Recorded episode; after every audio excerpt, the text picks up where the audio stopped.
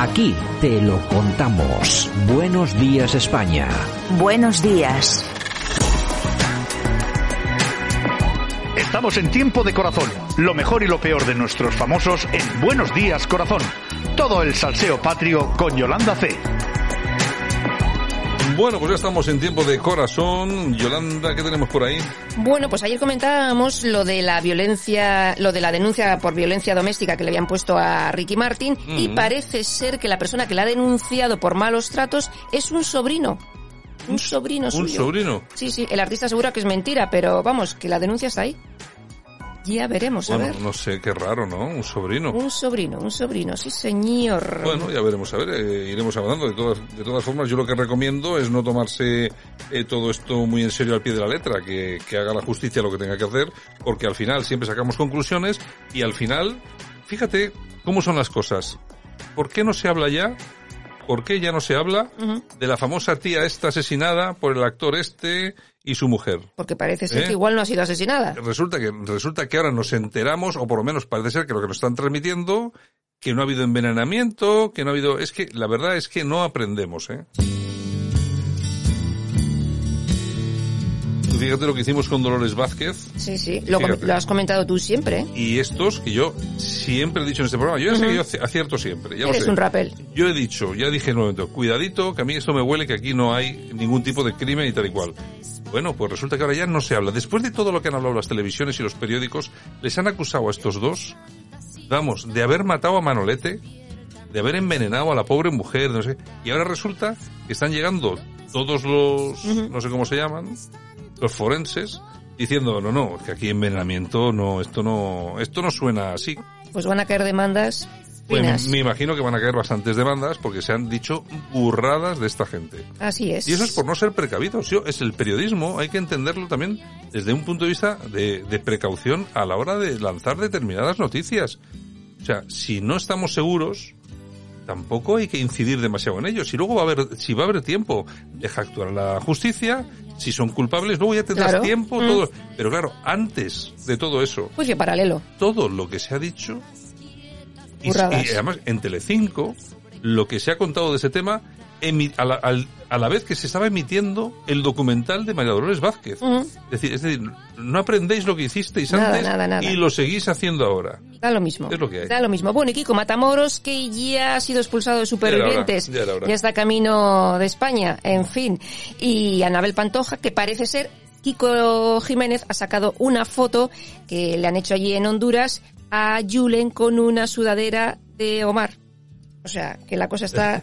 Que- que- La cosa está... La cosa está- Anabel haciendo amigos. Está ardiendo la Haciendo cosa. amigos. Luego, claro, se queja de que el otro hace exclusivas. Y es Mm, que al final va a acabar haciendo exclusivas largando lo que no tiene que largar. No creo que tenga mucho que largar, la No verdad. sé yo. No, de todas formas, eh, tiene las de perder porque Anabel es mm, un tipo de persona que cae bien a la gente. Entonces, lo tiene bastante complicado. En fin, bueno, ya ha comenzado Sálvame Sandía con Carlos Lozano recorriéndose las playas de España y ha comenzado en Benidorm. Y la lió, o sea, allí gente como por un tubo y sentó allí a unos cuantos eh, en la mesa con él y hablaron pues Lo, que más quisieron. grande, lo, más grande. Bueno, o pero sea. lo que, lo que quisieron. oye. Pero muy bien, o sea, gracioso. La España cañí. que Sí, dice. Uno sí. habló de Rocío Carrasco, el otro de Rafa Mora, que la Hombre, había visto por allí. Es que, eh, vamos a ver, yo vi un trocito, había bastante gente por allí, y entonces todo el mundo estaba a favor de Rocío Carrasco. Hasta que llega una señora que estaba en contra, y esa es la única que dejaron hablar. Y que la puso fina. La, la puso fina, porque se ha quedado no sé qué, porque los familiares... Bueno, eh, yo creo que ya lo de lo de Sálvame ha cambiado ya, parece ser que ya dejan a todo el mundo con tranquilidad y tal.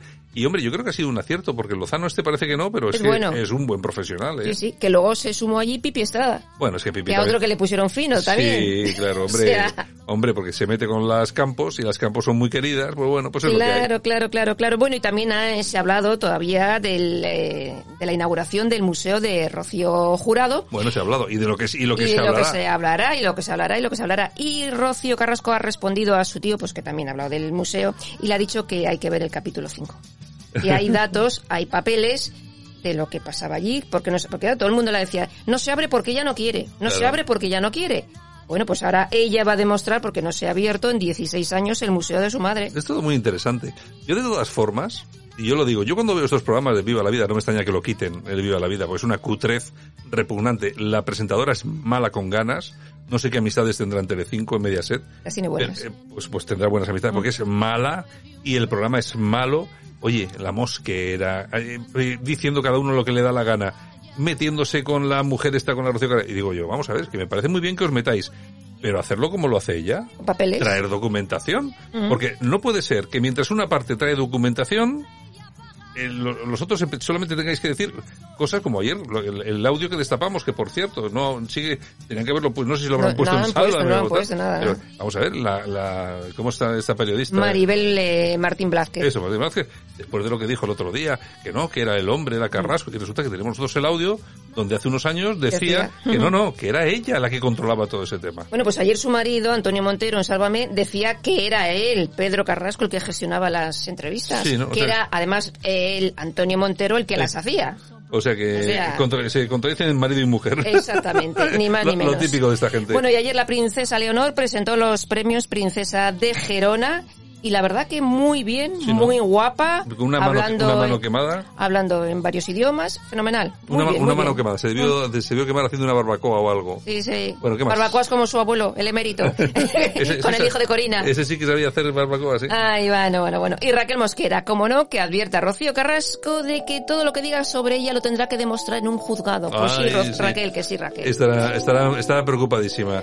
Bueno, pues bueno, nada Yolanda, más. pues mañana regresamos, ¿vale? Vale, un beso a todos. Venga, nosotros nos vamos haciendo las maletitas que nos vamos.